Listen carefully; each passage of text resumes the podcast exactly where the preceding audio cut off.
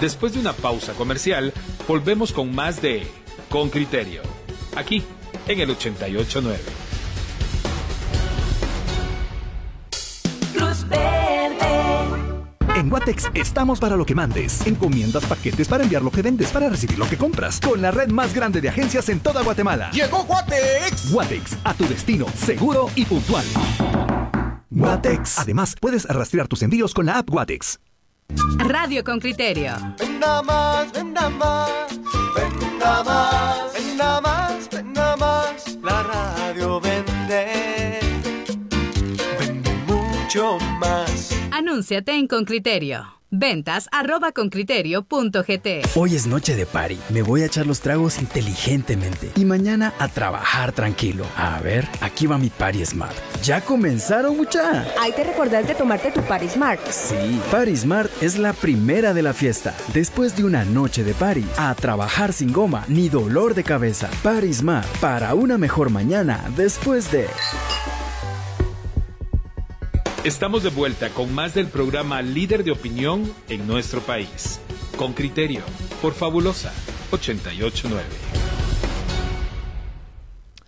Muchas gracias a los oyentes con criterio. Vamos a presentarles a nuestro siguiente entrevistado que ya se encuentra listo en la cámara de Zoom. En los últimos días he seguido sus pasos y la verdad es que atiende entrevistas con medios internacionales a más no poder. Se trata de Bernardo Arevalo e integrante, secretario general, candidato de Semilla que nos ha dado la sorpresa. Ya nos dijo Samuel Pérez Álvarez que la sorpresa no fue únicamente para los guatemaltecos, sino en la propia, en la propia organización Semilla hubo una sorpresa. Bernardo Arevalo, muchas gracias por atender esta entrevista en Radio con Criterio. Sabemos que apenas está saliendo de otra entrevista con medio de Miami, me parece que es el que atendiste esta mañana. Bienvenido. El día después le he llamado yo porque hasta ayer se terminan de contabilizar y de hacer los reportes oficiales y finales del conteo de votos de parte del Tribunal Supremo Electoral. ¿Cómo se amanece ese día después?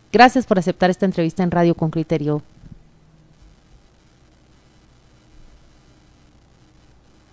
Ahí vamos Bernardo, no sé si Bernardo nos escucha. Mm, Me parece que habría que enviarle un mensaje porque no Tiene- parece estarnos escuchando y tiene su micrófono apagado. apagado. Pero vamos a ver, también es oportuno contarle a los oyentes con criterio mientras eh, puede conectar su micrófono Bernardo Arevalo, que de la misma manera que le hemos buscado a él, hemos solicitado entrevistas con Sandra Torres, que candidata a la presidencia con el Partido Unidad Nacional de la Esperanza. Eh, las hemos solicitado desde abril, hemos abierto diferentes canales a través de, de personas de su entorno familiar, también de personas encargadas de la comunicación oficial del partido político. Hemos buscado también a diputados y a las personas más cercanas, incluso a, su vicepresidente para lograr esa entrevista, pero hasta el momento Sandra Torres no, no la concede. Eh, he visto que, que también otros medios de comunicación la han requerido, han pedido a su equipo de comunicación que puedan concertar una entrevista con Sandra Torres. Sin embargo, no lo han logrado. No es únicamente el medio con criterio quien se encuentra pues eh, a la espera de esa entrevista. Veremos si de cara a la segunda vuelta ella, ella hace una mm, estrategia distinta y puede finalmente atendernos. Estamos tratando de enviarle mensajes a Bernardo Arevalo que ya, Ya, se encuentra. ya, ya ha abierto su micrófono y la pregunta es si nos escucha. Bernardo, Ah. ¿nos estás escuchando? Si nos no, escucha. no nos está escuchando, no nos está escuchando, dice él, y no nos abre y no ha abierto su micrófono todavía. Vamos a ver qué está pasando, que, que no nos escucha y no abre su micrófono.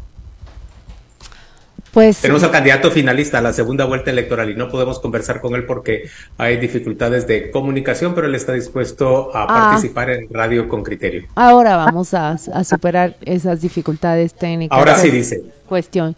Ya está plenamente conectado. Bienvenido, Bernardo Arevalo. Muchas gracias por aceptar esta entrevista. Decía yo al presentarte, pero me parece que no nos has podido escuchar, que estabas eh, con una agenda atendiendo medio tras medio y he notado que los medios internacionales se han volcado prácticamente sobre tu agenda para presentarte al, al mundo. Bienvenido Con Criterio y gracias por aceptar esta entrevista.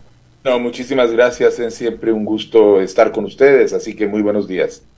Bernardo, arrancamos con una pregunta eh, eh, concreta. ¿Cómo van a planificar ustedes? ¿Cómo van a enfrentar esta segunda vuelta electoral? Estás frente a una candidata que tiene una gran organización territorial cuyo mayor porcentaje de votos proviene de distritos electorales con una profunda ruralidad. Hablo de San Marcos, de Huehuetenango, de Quiché. ¿Cómo le hace un partido como Semilla, que es concretamente urbano, para, para llegar a todo el territorio nacional?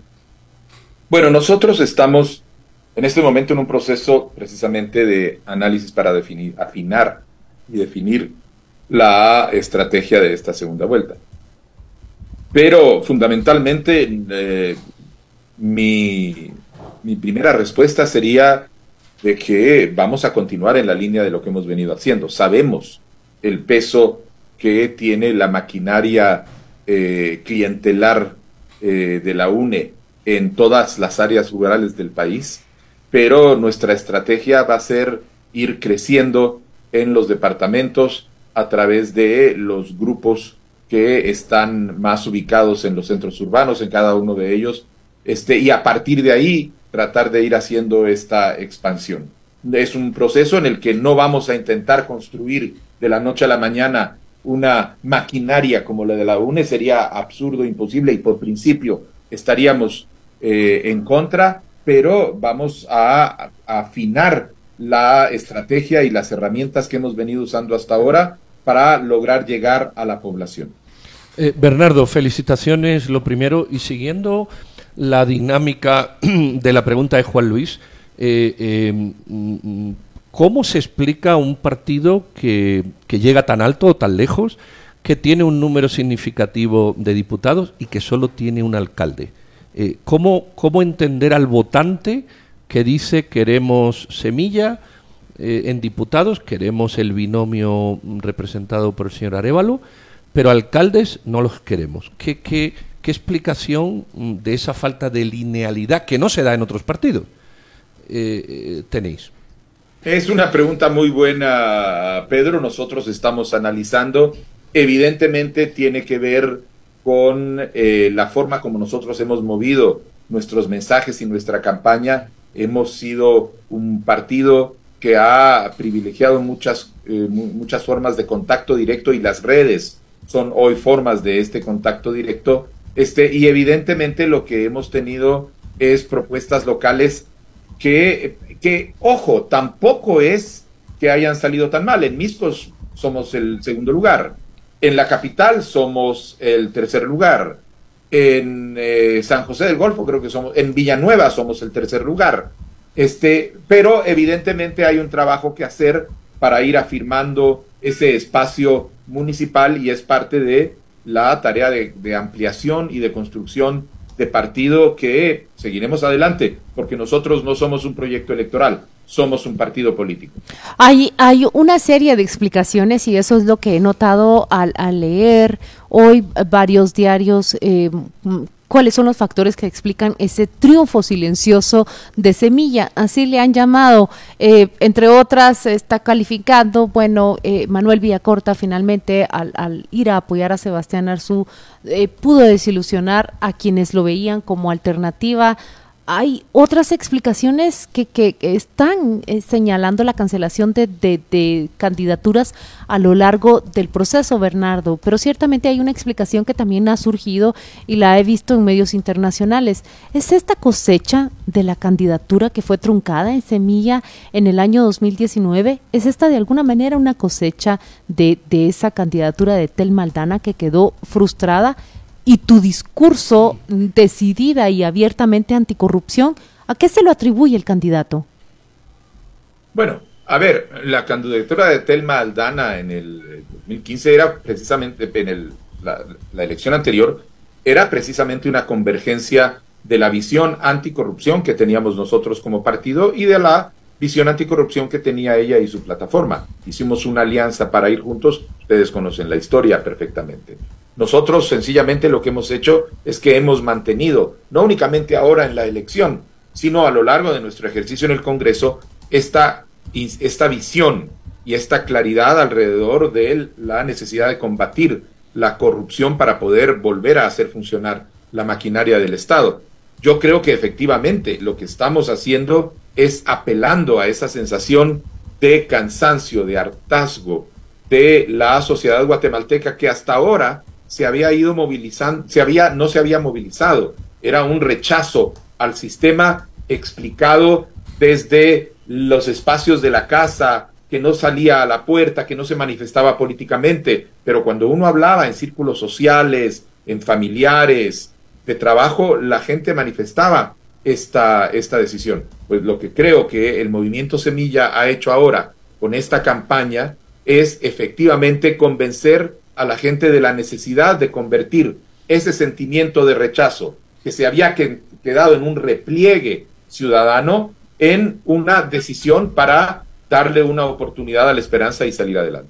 Bernardo Arevalo, ¿en qué se diferencian Sandra Torres y Bernardo Arevalo como candidatos a la presidencia en este momento? ¿Es en realidad la diferencia entre ustedes una de matiz de izquierda como se quiere presentar entre un electorado más conservador o en qué se diferencian realmente ustedes dos como propuestas ante el electorado? Bueno, primero, ok, yo creo que eh, todo este tema de la izquierda-derecha es una construcción que en este momento está siendo utilizada y a la que le tenemos que poner atención. La diferencia entre Sandra Torres y la UNE y Bernardo Arevalo y Semilla es una diferencia entre un sistema político corrupto y caduco que ha hundido al país en un pantano y una apuesta por una nueva forma de hacer política que plantea la necesidad de volver a unir la ética con la política a partir de la sensación de la política como función de servicio público. Esa es la diferencia central. Esa es la diferencia que tienen que ver y que han visto los y las guatemaltecas que han depositado su confianza en el movimiento semilla. Eh, Bernardo, hay oyentes que, un oyente en particular, quisiera saber, dice textualmente, qué va a hacer Bernardo con Joviel Acevedo. Yo te voy a redondear la pregunta. Ustedes hablan de, igual que la UNE, de, hacer un cambio sustantivo en el sistema en el sistema educativo nacional. El, sindicato del señor Javier Acevedo ha negociado con todos los presidentes de este país y con fuerzas políticas. Eh, ¿Qué opinión o cómo encaja el señor Javier Acevedo y su sindicato mayoritario en esta reforma educativa que ustedes quieren emprender? Mira, el magisterio eh, es, va a ser una parte esencial de la reforma educativa que nosotros vamos a abordar. Son parte central de, todo el marco educativo y por supuesto tienen que participar.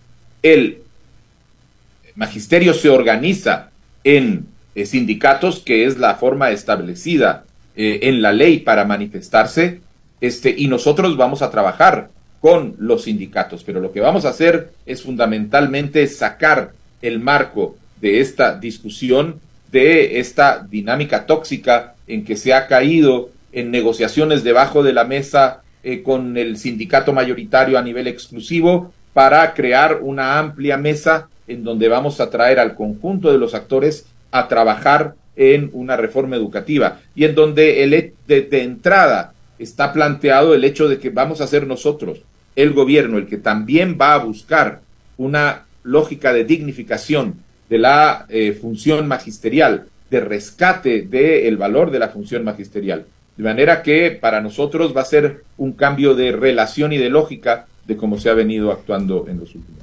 Bernardo Arevalo, candidato del movimiento Semilla. Vamos a ir a una breve pausa comercial, pero regresamos con contigo. Los oyentes con criterio están muy animados con esta conversación y tienen más, más de una pregunta eh, que plantear. Ya volvemos. Vamos a una pausa y regresamos.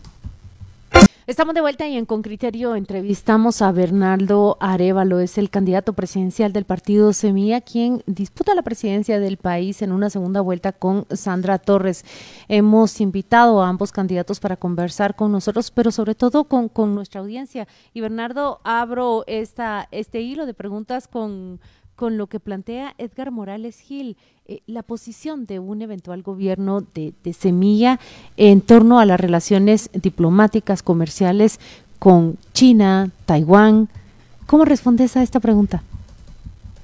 Mira, eh, a mí me tiene sorprendido la medida en que eso es una pregunta casi este, inevitable, inclusive me las ponen en una palabra, China o Taiwán. Este, y la respuesta es, miren, los dos y ninguno. Guatemala tiene que tener la claridad para fijar una política exterior a partir de sus propios intereses, de sus propias visiones y principios, y no sudar calenturas ajenas o alinearse de un lado al, otro, porque eso es lo que está sucediendo. Y nuestra intención es mantener buenas relaciones con ambas entidades políticas, con la República de China y con Taiwán, en el marco de un respeto mutuo. Vamos, necesitamos trabajar en, eh, por ejemplo, relaciones comerciales, expandir. En el caso de China Popular tenemos una relación con Taiwán que hemos venido eh, desarrollando. Este, y lo que me parece es un poco curioso es esta necesidad de que nos fijemos en sí o no en, en una definición. Seamos dueños nosotros de nuestra política exterior y no dejemos que nos las dicten desde este tipo de presiones que a veces eh, vienen de niveles hegemónicos. Supongo que pensarías lo mismo de que yo te pregunte si vas a trasladar la Embajada de Guatemala de Jerusalén a Tel Aviv de nuevo.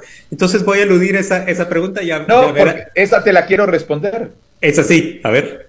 Lo que vamos a hacer va a ser siempre en el marco del derecho internacional. Eso significa que nos vamos de vuelta a Tel Aviv. Eso significa que Guatemala no va a, eh, a adoptar nunca una política de violación del derecho internacional. Que es el acuerdo de ONU que mandata que Jerusalén es una ciudad compartida, administrada, básicamente debe estar administrada por diferentes poderes. Que tiene que haber una solución pacífica que determine ese, esa posición. Bernardo, nosotros vamos a contribuir y buscamos contribuir al hallazgo de esa solución pacífica. Me piden que te pregunte de qué estás orgulloso en tu, en tu plan de gobierno y, y, y cómo instarías a quienes te están escuchando hoy a que lean ese plan de gobierno. Yo te diría, estoy orgulloso de que es el único plan de gobierno que realmente está calculado como un plan estratégico en donde hay una visión, en donde se, se, se intercalan todas las eh, distintas medidas para generar los objetivos de desarrollo que están planteados y que es, un plan que está calculado económicamente. Nosotros sabemos con cuánto dinero vamos a contar durante esos cuatro años. Hemos identificado a partir de ahí cómo distribuir las prioridades. Cuando decimos que vamos a construir un puesto de salud, tenemos calculado el costo del puesto de salud, tenemos calculado si vamos a tener personal para ese puesto de salud, y lo hemos reflejado en el presupuesto que está eh, establecido. Eh, Bernardo, tú dices que, la izquierda, la derecha es un constructo y, bueno, puedo darte la razón en, en, parte en el sentido de que hay construcciones que se adjudican a esos movimientos, pero, pero no es menos cierto que que sí hay lineamientos más propios de partidos de izquierda que de derecha, como es el intervencionismo económico o el gasto social y demás. Desde esa perspectiva, Jonathan Menko, que es un hombre que se ha expresado muy contundentemente sobre la subida impositiva y otro tipo de intervencionismo fiscal, está en el partido. Eh, la pregunta es, eh, en, temas económicos, fiscales y de inversión, eh, ¿cuál es la postura del partido? Y luego, ¿sería Mencos un posible ministro de tu gobierno? Mira, Jonathan Mencos ha sido una figura central en la construcción de este plan de gobierno, precisamente porque es un plan que hemos hecho eh, económicamente y fiscalmente de la manera más responsable. Este, y por eso te puedo decir que con toda tranquilidad, lo que está en ese plan es el reflejo de lo que estamos proponiendo como partido. Y nosotros hemos dicho muy claramente, Pedro, nosotros no vamos a subir las tasas eh, de los impuestos. No las vamos a subir en primer lugar porque en este momento no tiene ningún sentido proponer aumento de tasas en los impuestos con el nivel de desconfianza que tiene la población justificadamente ante un sistema donde los impuestos están yendo a los bolsillos de la corrupción. Nosotros primero vamos a hacer funcionar las instituciones y después esperamos dejar un pacto fiscal montado. Pero el plan de desarrollo que nosotros eh, estamos proponiendo en nuestro plan de gobierno es un plan que estamos realizando en el marco de las con las tasas actuales y lo que estamos buscando es la productividad de los impuestos por otros medios. Dentro de ellos, el combate a la evasión y a la ilusión, IVA, ISR y un combate muy fuerte contra el contrabando. ¿Sería Mencos un ministro de tu gobierno? Eh, bueno, no hemos entrado a esa posibilidad, podría ser. Ahora, también ah, surgen preguntas entre los oyentes con criterio y esto tiene que ver con mensajes que se han multiplicado ayer en chats de WhatsApp y también en redes sociales.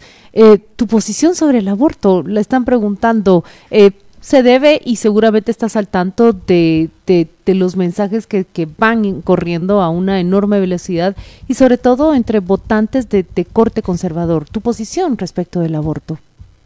Mira, nosotros hemos sido explícitos en decir alrededor del aborto que nosotros creemos que en este momento Guatemala tiene una, una, una legislación sobre el aborto que es la que necesitamos mantener. Nosotros creemos que el aborto terapéutico, que es el que existe en Guatemala, resguarda, protege la vida de las mujeres, previene la criminalización y en todo caso lo que nosotros planteamos es que lo que se requiere es una política de educación sexual integral en las escuelas para evitar el problema de los eh, embarazos indeseados, eh, ya sea por relaciones sexuales mm, mm, prematuras, poco no defendidas eh, o por abusos, y esto es parte de esa educación. Pero nosotros no vamos a promover ningún cambio en la legislación actual y vamos a defender al aborto terapéutico porque defiende a la, vida de la mujer, eh, defiende la salud de la mujer y evita la criminalización de mujeres que sufren abortos espontáneos. Bernardo, te están preguntando también, yo sé que esto lo has respondido ya en varias ocasiones, pero estos son los cuestionamientos de, de los oyentes. Te preguntan, ¿vos volverías a instalar una CICIG en Guatemala? ¿A qué te referís exactamente cuando decís que querrías que Tel Maldana, que Juan Francisco Sandoval contribuyan a construir una política de combate a la corrupción que sea eficaz en el país? Mira, lo que quiero decir es que las personas que más entienden cómo funciona la corrupción adentro del sistema es la, es la gente que le ha plantado cara, la gente que ha combatido la corrupción adentro del sistema y la gente que a consecuencia de eso ha sufrido los embates de la corrupción y ha tenido que irse y refugiarse. Lo que hemos dicho es que queremos trabajar con ellos porque nosotros lo que entendemos es que el problema de la corrupción en Guatemala es sistémico y extendido. No es únicamente un problema de eh, legal de persecución y de castigo, es un problema que tiene que abarcar desde la prevención, desde el trabajo en la cultura pública, porque tenemos una cultura pública de tolerancia, tolerancia a la corrupción. Implica reformas institucionales para cerrarle los espacios a la corrupción. Y con ellos vamos a pensar esta estrategia eh, para poder realmente después definir cuáles son los mecanismos institucionales más adecuados. Necesitamos recuperar las instituciones de justicia y con ellos vamos a entender cuál es el proceso para poder hacerlo. Eh, yo sé por la respuesta que has dado hace un rato que uno tiene que buscar su propia dinámica nacional. Ahora bien, eh, estamos en un contexto centroamericano y latinoamericano. ¿Hay, ¿Hay algún país o algún liderazgo o alguna forma de hacer política eh, que te llame la atención? Eh, hemos visto otros candidatos que le gustaba Bukele, a otros le gustaba Boric, a otros no le gustaba ninguno. yo sé que la respuesta puede ser evasiva, nosotros somos nosotros y nadie más, y se acabó. Pero hay alguien en ese entorno en el que Semilla o tú mismo hayáis prestado la atención? Mira, de América Latina contemporánea nos gusta mucho el ejemplo de Mujica este, y del Uruguay. Nos parece que es el ejemplo de una, una frente político organizado a partir de los principios de la justicia social que hace su gobierno de una manera constructiva, abierta, en colaboración, este, y que logra avances sumamente concretos. Estamos, tenemos, estamos viendo el caso chileno, estamos viendo el caso colombiano, estamos viendo en general todos los esfuerzos de transformación o, Lula en Brasil y efectivamente vamos a tener buenas relaciones con ellos. También vamos a ver esfuerzos de desarrollo que haya en el caso de gobiernos que no necesariamente se alineen dentro de la línea eh, democrática, de izquierda democrática, socialdemócrata, que es donde nosotros nos identificamos. Pero si hay un paradigma que tú quisieras, ah, bueno, ellos están pensando en eso, hoy yo diría, eh, Pepe Mujica, la experiencia uruguaya eh, es, nos interesa mucho. La experiencia uruguaya. A propósito de Uruguay, recientemente desarrollamos acá entrevistas para conocer cómo funciona su, su, servicio de salud. Aprendimos mucho sobre la seguridad social que tiene Uruguay y, he leído que, que, el plan de gobierno del movimiento Semilla contempla la seguridad social y al IX como un, un, eje esencial de trabajo. Vamos a ir a la pausa y quiero volver con eso. Ustedes están en un esfuerzo tanto en ese plan de, de, trabajo, plan de gobierno eh, de, de Semilla, como también como, como bancada dentro del Congreso. Bernardo, es el último segmento. Vamos a una pausa y volvemos contigo. Ya, ya, ya lo, lo, reservamos por media hora, pero prometemos ya dejarlo volver a sus labores que debe tener pues una lista de qué hacer es que es inmensa. Bernardo Arevalo, el candidato presidencial del Movimiento Semilla, atiende a con criterio esta mañana y antes de irnos a la pausa anterior, yo había planteado la, la pregunta que también está aquí entre nuestros oyentes. El Seguro Social ha sido un eje de trabajo de la bancada y ciertamente está allí en ese eh, plan de, de gobierno como un asunto para, para transformar, para impulsar. Me llama la atención por, por lo que significa para la seguridad social y también para, para la, sociedad guatemalteca, pero no puedo dejar de pensar que debe tener un vínculo importante con el candidato. Es eh, su padre, Juan José Arevalo, durante el gobierno de 1944 que que, que funda el, Instituto Guatemalteco de Seguridad Social junto con un código de trabajo que hasta el día de hoy eh, eh, se mantiene vigente y que ha generado un, impacto y un cambio para, para la vida de, los guatemaltecos, de una clase trabajadora. Eh, la pregunta está lanzada de una manera concreta y simple. ¿Cuál es la propuesta o cuál es el sueño de, una seguridad social que está plasmado en ese plan de gobierno? El, mi padre tenía una visión sobre el Seguro Social que era una institución que por medio de un desarrollo gradual y progresivo iba a alcanzar a convertirse en esa red de bienestar que iba a facilitar el acceso a la salud de los guatemaltecos eh, y el acceso a un sistema de pensiones justas y dignas. Este, esa visión se ha perdido. Solo voy a hacer una referencia de que la Caja Costarricense de Seguridad Social, creo que se llama, fue creada en la misma época, un par de, un par de años antes. De hecho, fueron técnicos costarricenses los que ayudaron al gobierno de mi padre a crear el IX. Hoy el, la Caja Costarricense cubre las necesidades de salud y pensiones del 96% de la población costarricense, que tiene acceso a ese nivel básico de bienestar. Esa era la visión y esa era la visión que se, que se abandonó muy rápidamente en el marco de todos los procesos. De hecho, este, no ha habido ningún gobierno después del gobierno de mi padre que pagara la cuota del Estado que era necesaria para poder avanzar en el desarrollo de esa visión y la creación de esa institución. Hoy hemos acumulado una cuenta, una deuda absurda de 60 mil millones de quetzales del Estado al IX, que además ha servido de excusa para que nadie contribuya con, con, esa, con esa cuota. Eh, mi gobierno sería el primer gobierno, será el primer gobierno que va a cumplir con pagar la cuota anual que le corresponde, esa tercera cuota del Estado, para empezar a retomar en la visión de ampliación de servicios del Instituto de Guatemalteco de Seguridad Social de una manera gradual y progresiva, logrando que se vayan incorporando más guatemaltecos, más categorías, profesionales independientes, eh, gente informal. Creemos además que es una de las herramientas, esa oferta de acceso a la salud y de acceso a pensiones, es una de las ofertas para poder atraer a una serie de gente que se maneja en la economía informal a que se integren a la formalidad eh, guatemalteca. Esperamos que un millón y medio este, de guatemaltecos adicionales se integren a el IX y se conviertan en cotizantes.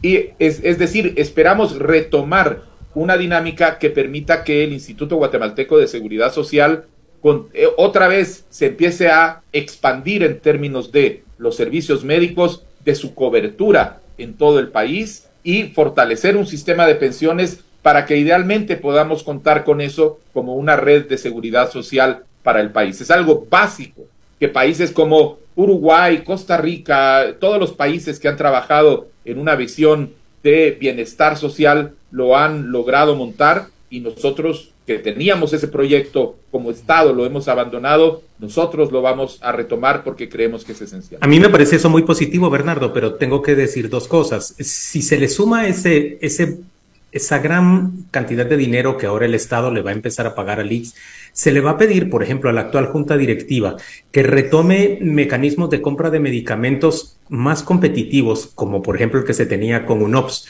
y en cambio desistan de seguir comprando sobrevalorado, como nos ha eh, documentado La Hora, el diario vespertino en estos últimos días, por un lado, es decir, desalentar la corrupción que el presidente Yamatei y que el presidente Jimmy Morales alentaron, por una parte, pero por el otro lado, cuando vos me hablas del 96% de, de la población costarricense cubierta por la caja del seguro, que realmente funciona bastante bien, te das cuenta que en Guatemala ustedes le estaría, están proponiendo quitarle una parte de mercado muy importante a grupos financieros nacionales que están interesados legítimamente, diría yo, en, abarcar ese mercado como parte de sus intereses, el mercado de la salud. Eso va a hacer, por supuesto, que, grupos importantes del capital te vean como una amenaza. Me están preguntando aquí, ¿cómo vas a hacer vos para conciliar ese mundo de, las empresas y del capital que quieren crecer a cualquier costa, incluso a costa de cualquier tipo de enfermo, con, con una economía sana y que le permita a gente, como vos decías, tener un piso mínimo de seguridad social? Este, bueno, empecemos por esta segunda pregunta. Eh, en realidad no tenemos que inventar nada, Juan Luis. Los sistemas complementarios de salud existen en todas partes del mundo. Los sistemas complementarios de salud funcionan en España, en Francia, en cualquier lugar donde existe un Pese a que tienen buen sistema de seguridad social. Pese a que tienen un buen sistema de seguridad social, porque existen una serie de servicios médicos que no necesariamente son cubiertos y que entonces estos seguros complementarios se convierten en ese mercado privado. Pero lo, en un mercado privado para quien tiene la capacidad de comprar ciertos servicios adicionales, pero el Estado garantiza el acceso a la salud de manera equitativa, porque la salud es un derecho y el Estado tiene la responsabilidad de garantizarle el derecho a la gente. No va, no se va a excluir a los otros prestadores de servicios, pero sí se va a crear, para empezar, vamos a empezar a, a generar una competencia real. Es decir, van a tener que empezar a ver, ok, esto es lo que ya tienen garantizado, ¿qué podemos ofrecer? ¿Cuáles son los productos adicionales? Este, y eso es una cosa que está ya funcionando en muchísimos lugares del mundo este, de una manera muy abierta. El problema de las medicinas, efectivamente, de hecho, Juan Luis, nosotros tenemos la propuesta central de eh, romper ese monopolio eh, que existe eh, ese, esa, entre las empresas farmacéuticas que son la razón por la que en Guatemala se pagan 200 o 300% más caras las medicinas que en El Salvador o en México.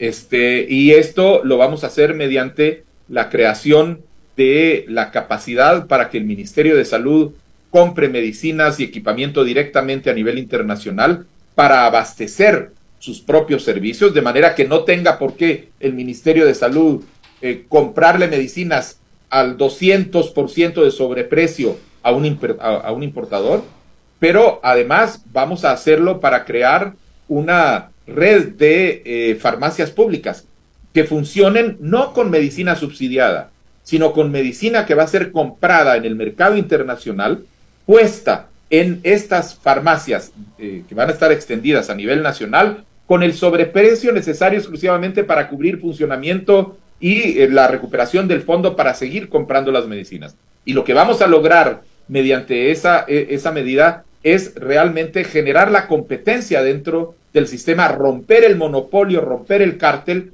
y lograr que la, el precio de la medicina baje dramáticamente. Eh, te voy a leer una, una, respuesta de un oyente y luego te voy a hacer mi pregunta. La respuesta del oyente es la Caja Costarricense del Seguro Social actualmente está en crisis. Pararon todas sus construcciones por falta del dinero y el personal de salud está en huelga de hace una semana. Mala comparación. Y la pregunta que yo te quiero hacer es, eh, vuelve, vuelve la mula al freno, la mula soy yo en este caso. Eh, vuestro programa habla de 7.000 millones para temas de bosques y agua, 5.000 millones eh, también para, para, otras cuestiones. Ahora hay que hacer una inversión inicial para las farmacias o, o, algo, o algo no está suficientemente explícito en el presupuesto o, o, yo no veo de dónde se pueden sacar 12, 13, 14 mil millones así con una facilidad eh, tan pasmosa. Puedo entender un sistema que cuando esté arrancado este funcione, pero para arrancar ya hace falta un capital brutal. Si eso no se hace con impuestos, eh, ¿De dónde? Pero no de la corrupción. ¿De qué partidas podemos sacar 10 o 12 mil millones extras en un presupuesto desfinanciado? Pedro, al final de nuestro plan de gobierno tienes el presupuesto. Y haz los números. Y vas a ver que los, los números encajan dentro de ese presupuesto. Lo que estamos haciendo es, esto sí, calculando una serie de ahorros. Por ejemplo, tú conoces el estudio que dice que el 40% del presupuesto se va en corrupción. Vamos a tener un rendimiento del presupuesto del 40% adicional a lo que hay ahora, simplemente por empezar a cerrar las, eh, los grifos a la corrupción. Lo que se espera, nosotros pensamos, de el, del el combate a la evasión y a la ilusión y al combate al contrabando, son más o menos 20 mil, 25 mil millones de quetzales adicionales. Y tenemos además otra serie de medidas. Hemos, por ejemplo, a nivel general hemos, eh, hemos reajustado. Este, hay, creemos que hay un 5% generalizado de mala utilización del presupuesto, que eso se convierte en algo que se puede utilizar. Es decir, haz los números y cuando quieras nos sentamos a ver los números, porque tú me, de, dónde los vas a sacar? Bueno, pues los tenemos en el presupuesto. La, hay que hacer la matemática de ver que todo encaje en lo que estamos poniendo ahí. Bernardo, me piden que te pregunte sobre expropiación de tierras y debo decirte que en dos ocasiones ya me han preguntado por medio del chat respecto de si tu papá fue el que expropió tierras en los años 50 y yo tiendo a explicarles que eso se produjo en el gobierno que sucedió al de, al de tu padre, pero es obvio que, que ya se está levantando un temor interesado, por supuesto, en el tema de, de, del respeto a la propiedad privada. Habla sobre eso. Bueno, nosotros me lo han preguntado y hemos dicho siempre, nosotros vamos a respetar la propiedad privada y vamos a respetar todas las formas de propiedad que existen, que no son solo individuales, que son colectivas, porque también creemos que existen derechos de propiedad de pueblos ancestrales que tienen que ser respetados.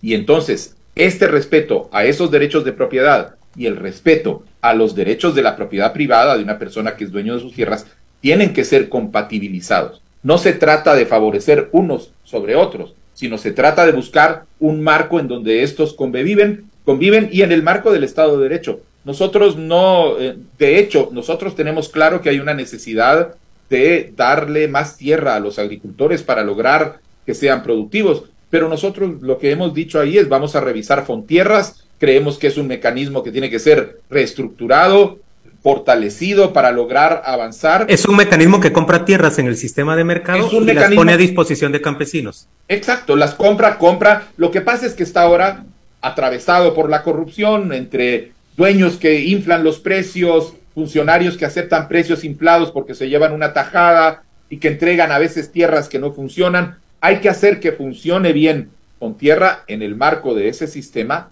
para poder generar más tierra. Pero la posición nuestra sobre la propiedad privada, nosotros vamos a respetar a la propiedad privada y a todas las formas de propiedad individual y colectiva que son, que sean efectivamente eh, comprobadas y establecidas.